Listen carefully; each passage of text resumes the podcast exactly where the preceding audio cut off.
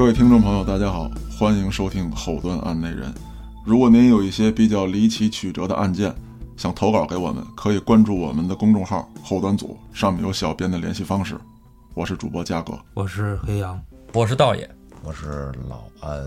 这是一个离奇恐怖的故事。好了，大家正常一点大，家一定要这么 聊天儿。都不敢说话了。哎，对，咱们正常一点。今天讲的这个案子呢，是一起越狱案。其实，在咱们国家啊，越狱是一件非常难的事情。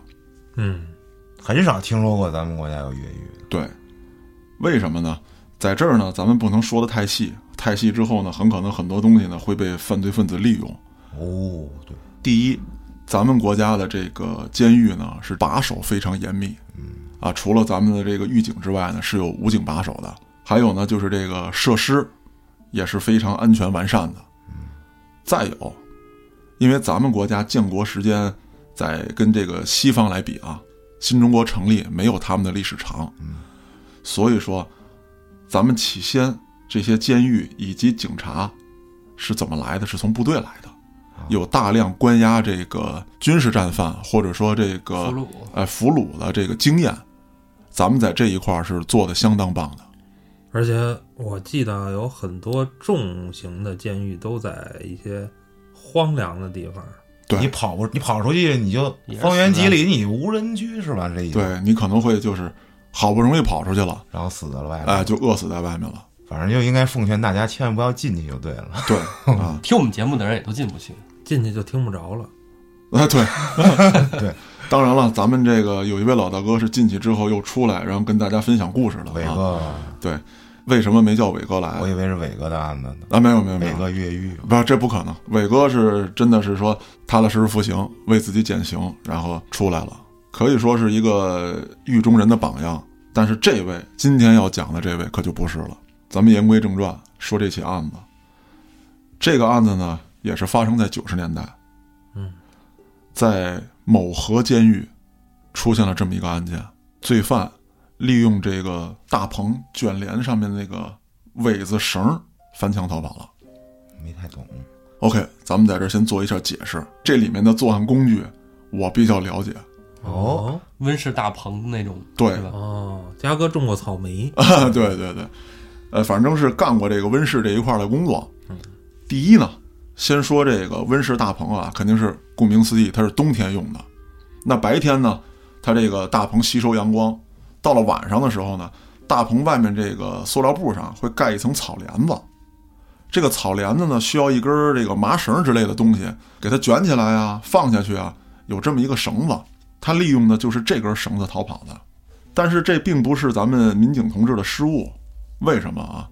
监狱当中对很多器具的管理，尤其是有一些犯人在那个年代是要经历劳作的嘛，要要做工作，嗯啊，你要干活儿，这些管理非常严格。咱们举一个例子，在监狱里的犯人啊，可能要做这个纸盒子，嗯，做纸盒子的时候呢，你需要尺子呀、铅笔啊，画那个线，反正就类似于这样的工作，嗯，对铅笔的管理都非常严格。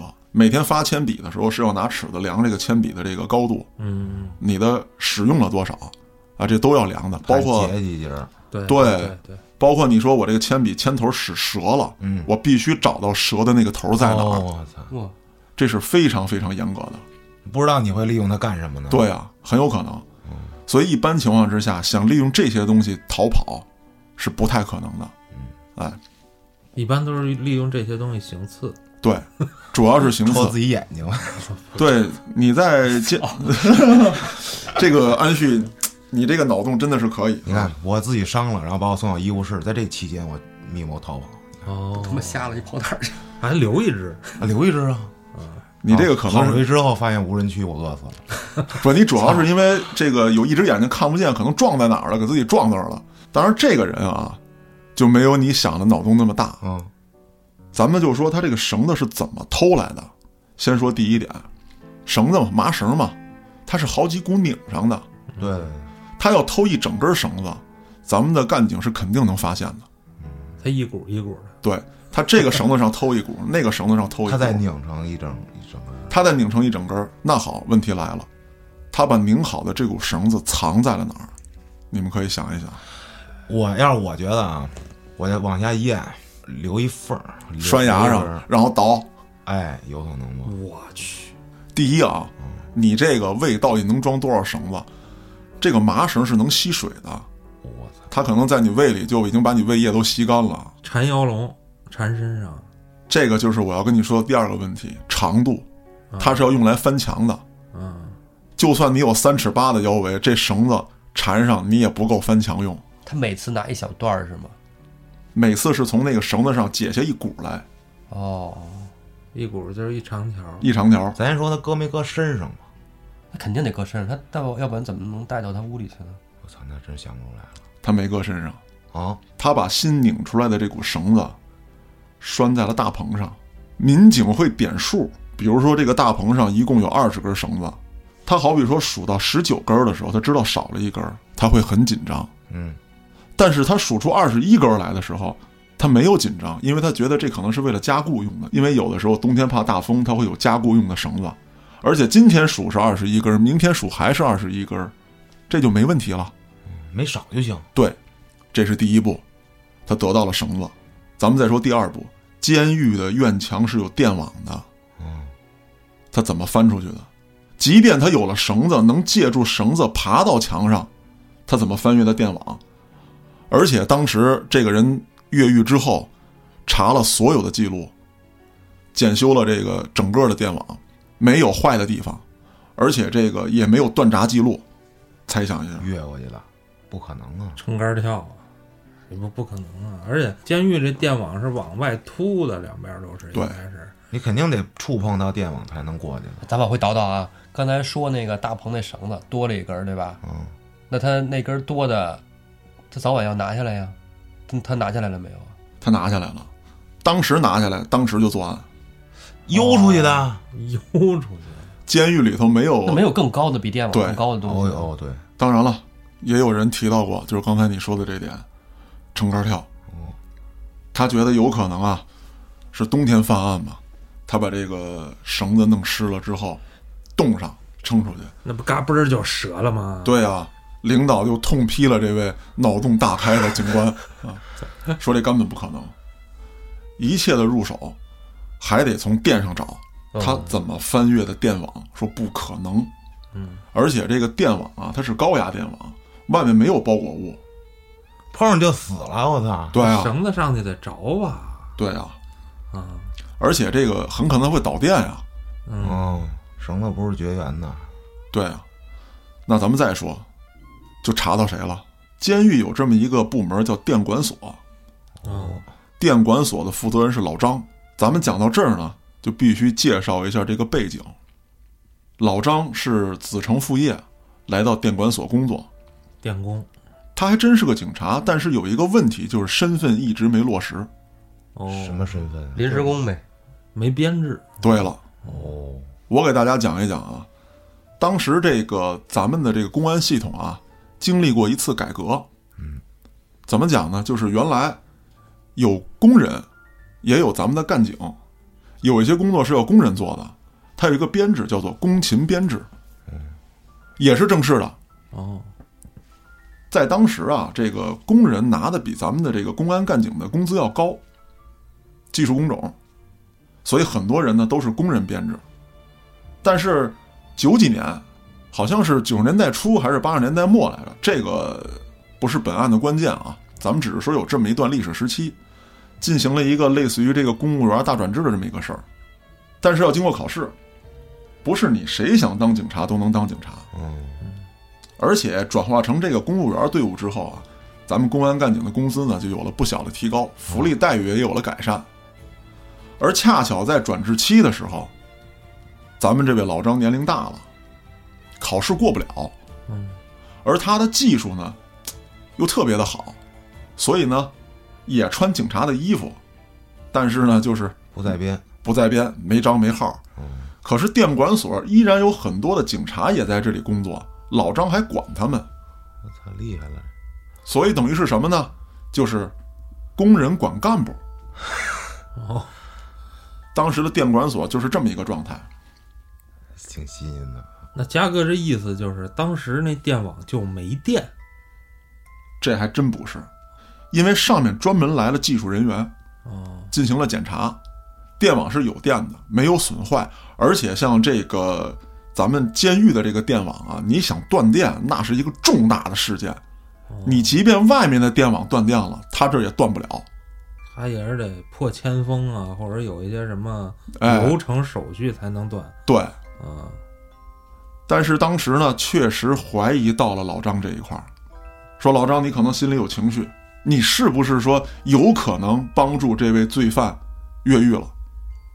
老张很冤呐，自己是工人身份，管警察，管这些干部，但是基本上呢也不用人家，很多事儿亲力亲为，人缘儿特别好，嗯没架吧？没架子。可是不行啊，出了这事儿之后，就有人提出来了，是不是因为老张的编制问题一直没被解决？怀恨在心，哎，嗯，是不是跟这位越狱的这个马某有了一些密谋？有动机就是，那大家就顺着往下查。当时的这个监狱管理啊是这么一个情况，就说会有一些表现比较好的犯人，协助这个工人啊，或者咱们的民警做一些工作。嗯，简单来说呢，比如说放放饭，管理一些这个工作器材，啊，就像伟哥嘛，都坐办公室啊对咋地写文章啊，写文章，对，这都会有。嗯，还有一些就是力气活儿，哎，他们会帮着干。而确实查到，这个马某曾经帮助这个老张进行过这个清理，就是修线的时候啊，不能让犯人碰。嗯，但是他处理过一些修下来替换这些破烂儿，嗯，那也就是说这两个人是有接触的，那这件事儿就陷入疑点了。老张呢，心里头也不痛快，自己这一辈子兢兢业业，晚节不保，晚节不保啊！而且人家老张也说了，我有意见，我干点别的不成吗？我辅助他逃跑，对我也没有好处啊！我把你都电死就完了呗，是吧？太过分了。 给你们接电是吧？啊嗯，这个时候越狱这件事儿啊，就一时成谜。咱们划分两头儿，追捕的事儿，咱们一会儿再说，就先说查出他怎么越狱的。嗯，当时九十年代有这么一个大背景，特异功能气功大师，啊，特火，哎，在社会上特别风靡。一说特异功能，我想起霹雳贝贝，我刚才也想霹雳贝贝来着，也是那个时候的片儿啊，他可能就是霹雳马嘛。嗯啊霹雳马嘛，那这时候呢，就有一些同志说：“咱不行，研究研究，看这个越狱这马某是不是有什么特异功能？这不扯淡吗？因为当时电视上都这么做，说有人带电作业，一手捏电线，另外一手拿一灯泡，砰就亮了。啊，这假的吗？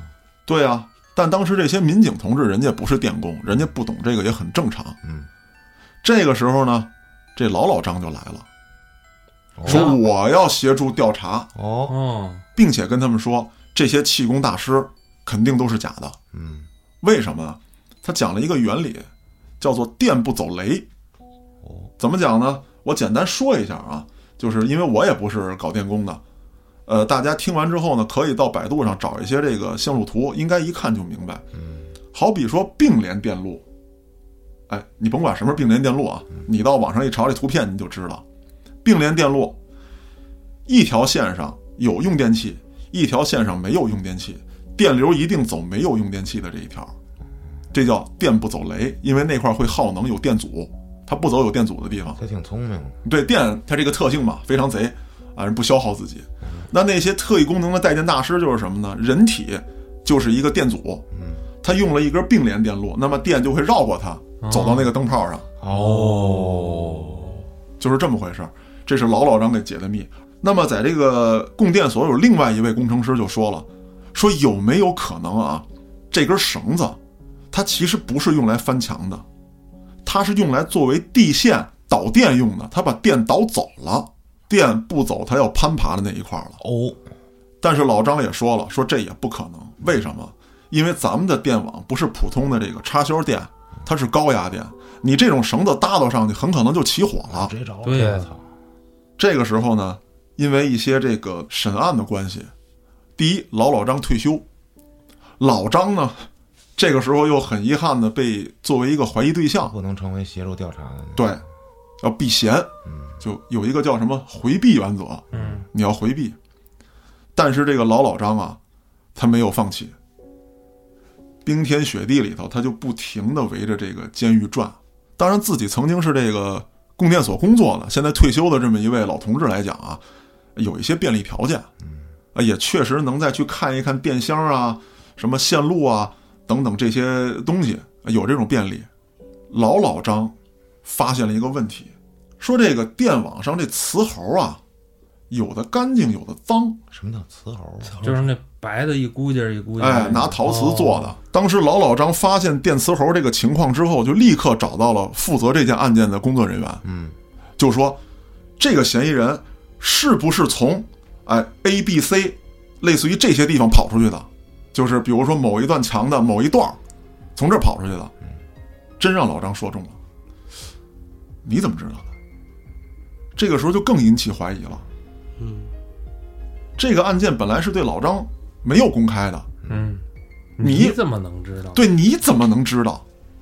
而且你的儿子现在处于这样一种状态啊，与我们之间的关系，现目前来讲，在司法程序上是这么一个情况，你是有什么法术啊吧？这个就没有。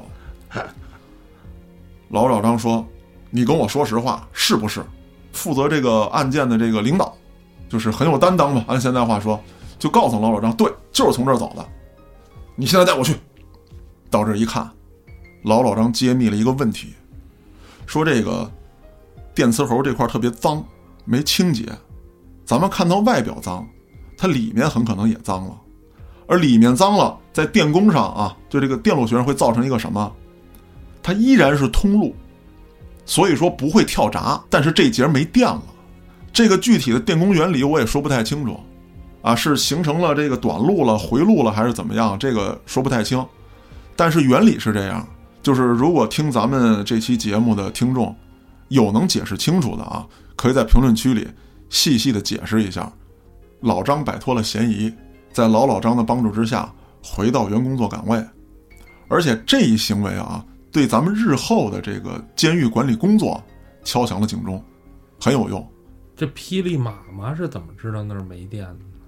咱们讲讲这霹雳妈妈的背景啊，一个小学没毕业的农民，没有任何电工知识，就会拧麻绳儿， 对，可能打小跟家编麻袋啊。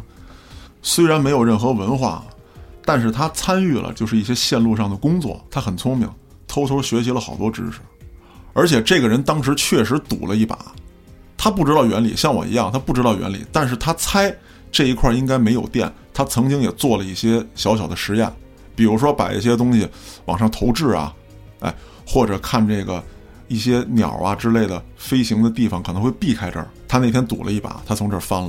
操，胆儿真大！啊这个人没有任何特长、特异功能或者高深的学识，这个人就是他妈运气太好。真让人碰着了。所以咱们话分两头，说他逃跑之后，这个人运气有多好。监狱外面啊是一片芦苇荡，水路纵横，按说这个罪犯跑出去啊，就很容易就被抓到，而且当时是冬天，逮不着你也饿死你、冻死你。嗯，这个人呢，并没有像许多的这个罪犯一样，说越狱之后一路狂奔，他当时不知道去哪儿，于是做了一个决定，我要不先跟这儿待会儿，心也挺大。 操，嗯，我先灯跟这儿下黑是吧？对，但是他自己并不知道灯下黑这个事儿，哦，他只是想辨别一下方向。他当时想法特简单，在事后对他的采访当中，他说就想在这儿看看能不能碰见个人，我问问路。还穿着号服呢，他把号服给脱了，那不冻死了我操！哎，这个人就想了一个好主意，他其实也不是说故意的迷惑警方。好比说吧，他从西边逃出去，他先走到西北侧，把号服扔在这儿，然后他又跑回他刚刚逃出的那个西边那个点去。哦编了一个草衣，他确实用这个芦苇荡进行了一些保暖措施，嗯，但是这个犯人啊，因为第一，他本身就是这个比较穷苦的地方出来的，自己能吃苦，嗯，再一个在监狱里边冬天室外劳作，适应这一块的小环境。他在饥饿的时候呢，经常掏一些植物的根茎来吃，甚至说能从泥土里面挖出一些这个冬眠的小动物，青蛙呀什么之类的，作为充饥。他只是因为自己不知道该去哪儿而没逃，所以说避开了这个第一轮的追捕。第一轮追捕之后呢，就开始外围的围网，哎，看看到底在哪儿。警方也是做了非常周密的布置，但是万万没想到，他就压根儿没动弹。而所有留下的痕迹，包括那些衣物，又被他扔到别的地方，所以说也迷惑了咱们的这个警犬，还有一些这个搜捕人员。那么说，他一直潜伏下去行吗？不可能。按照刑侦机构的这个定律，逃犯必然在某一个时间段内要作案，除非有人接应他。要不他活不下去啊。对，再狡猾的狐狸也斗不过好猎人。民警同志们就在周围的乡镇设伏。嗯，但让人没想到的是，他真的就徒步穿越了这片已经上冻了的芦苇荡。真狠，但是这人并不算一狠人，为什么？咱们刚才说了，他第一次犯案就落网了。这个人啊，没有什么抢劫经验。嗯，他饥寒交迫之中啊，看到一个庄稼汉背着这么一袋粮食要去卖，他就想抢这袋粮食。可是你从逃跑到现在，饥寒交迫，人家庄稼汉天天干活有的是劲儿，选错人了。你真的选错人了。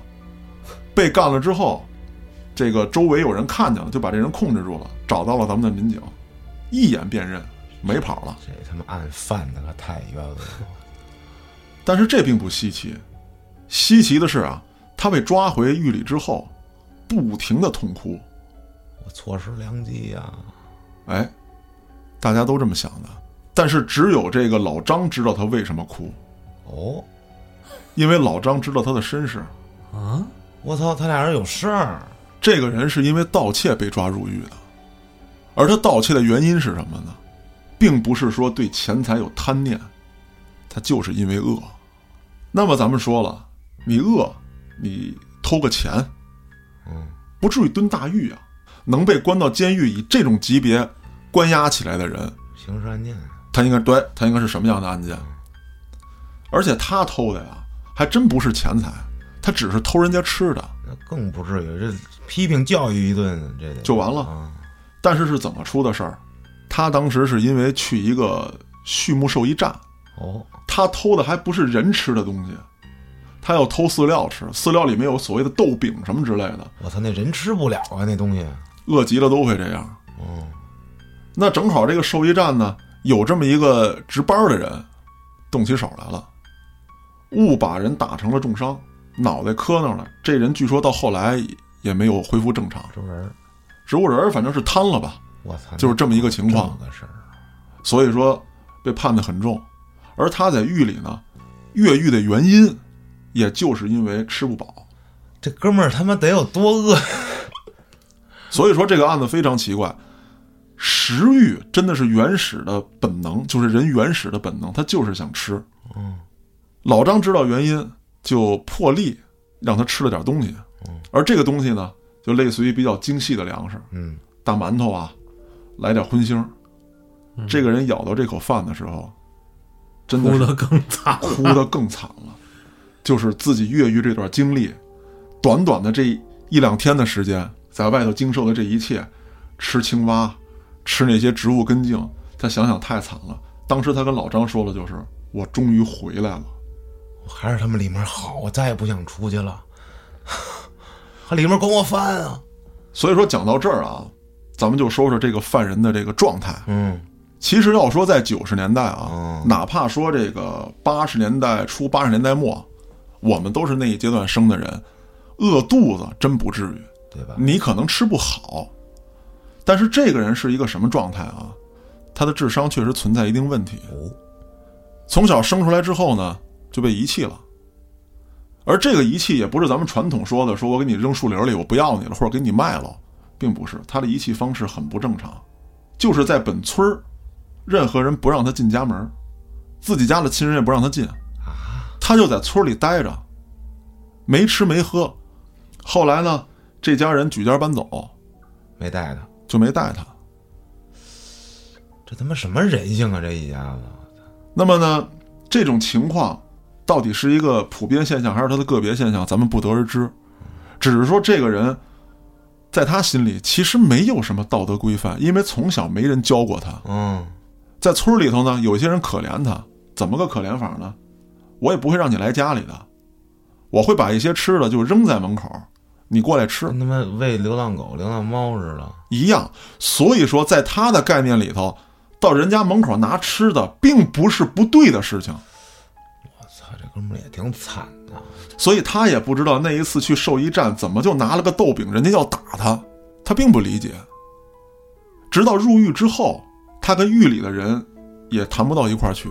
监狱是一个小社会，嗯，好比说这块关的全是重刑犯，嗯，你把人打残了，我参加群体斗殴，好像看上去都是特别狠的人，你事儿大了才给你放到这儿来。对大流氓、小流氓都对不，行了对吧？那怎么就说，哎，我这帮大流氓里面就出来这么一个傻货呢？是啊，所以大家特别不理解，他也不会与人沟通，一直受欺负。老张还算比较关照他，但是他看他能把绳子藏啊什么的，拧绳啊之类的这一系列操作，这不也挺精的吗？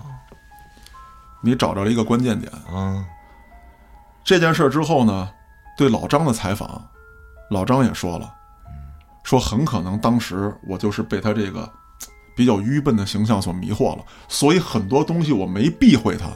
哦，还学会了。嗯，那么这个人到底是真傻，还是在装疯卖傻，一直欺骗老张和看管他的狱警？这个事情事后已经不得而知了。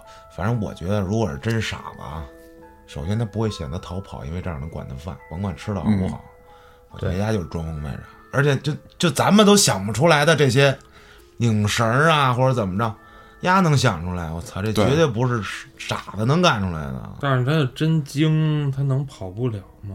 这个事儿我这么理解，他确实不知道监狱外面的情况，只嗯了解一个大概。而他自己所说的，说是因为我跑不出去，想找人问问，这个借口其实也站不住脚。他真的已经设定了逃跑计划，而且他还知道把衣物扔出去，扔在一个别的地方去吸引警方以及对对警对犬的注意力，并且他在刚刚逃跑这个位置潜伏下来，其实也是想观察这个警察的动向。嗯，他不傻呀，他一点都不傻，不傻只不过他真的不知道外围的情况，于是他铤而走险，选择了抢劫。而他选择抢劫这个卖粮食的庄稼汉，也并不一定是他傻，无从下手，而是被逼到了那个坑节上。他再不吃东西，很可能就真的扛不住了。而且他也猜测，警方可能不会觉得我会去抢一个扛粮食的人，他可能想的我原来是哎盗窃案，我可能会继续进行入室盗窃，嗯，这些都是我的判断，我并不会比这些咱们专业的办案人员说有更高的思维或者对案件有更深的理解。说到这个马某啊，我是这么看待的：世界上谁一生下来就是天生的恶人？有一些人是因为外界的因素造就的。那当然，我也听到过一些说法，我们都在被这个社会蹂躏，但是为什么有人依旧积极向上，那么有人就误入了歧途？可能没逼到一定份儿上。其实也不能这么说，其实也不能这么说。我觉得最正确的是什么？就是你自己内心本存的价值观，而这个价值观不光是周遭环境带给你的，而是真的在你最重要那个阶段，无论你什么年龄，在那个比较关键的时期，有没有人给你正确的导向？看你走没走偏。这个马某就是，他从不认为自己做的是错的，嗯因为没有人告诉他什么是对的。但是我觉得是这样啊，他作为一男孩儿，而且中国其实是相对那会儿比较重男轻女的，对，他肯定是身体上或者是精神上有点什么缺陷，才导致了他们家抛弃他。呃，或者是封建迷信啊，这我就不好判断了。咱们掌握的信息有限，嗯，而且还有最重要的一点，是整个村儿的人都没人可怜他。我觉得这是不是跟什么那所谓的封建迷信有关系？说你们家这孩子从小就是他妈魔童降世哪吒，啊，有可能 吗？啊非常有可能整个镇子的人都反正就是总体来说，我觉得这孩子吧，从小的经历到他入狱之后啊，感觉他的一些行为啊，我觉得可以说他是一个野生的人类，他没有价值观，哎，道爷说这对。对吧？我被关起来了，我就是想出去，我饿了，我就要用我的方式去找吃的，嗯，其他的东西在他心里没有。野生人类，那么今天的案子呢，咱们就讲到这儿。至于马某，为什么会变成这样？您可以在评论区留言，咱们展开讨论。感谢您的收听，咱们下期案子再见。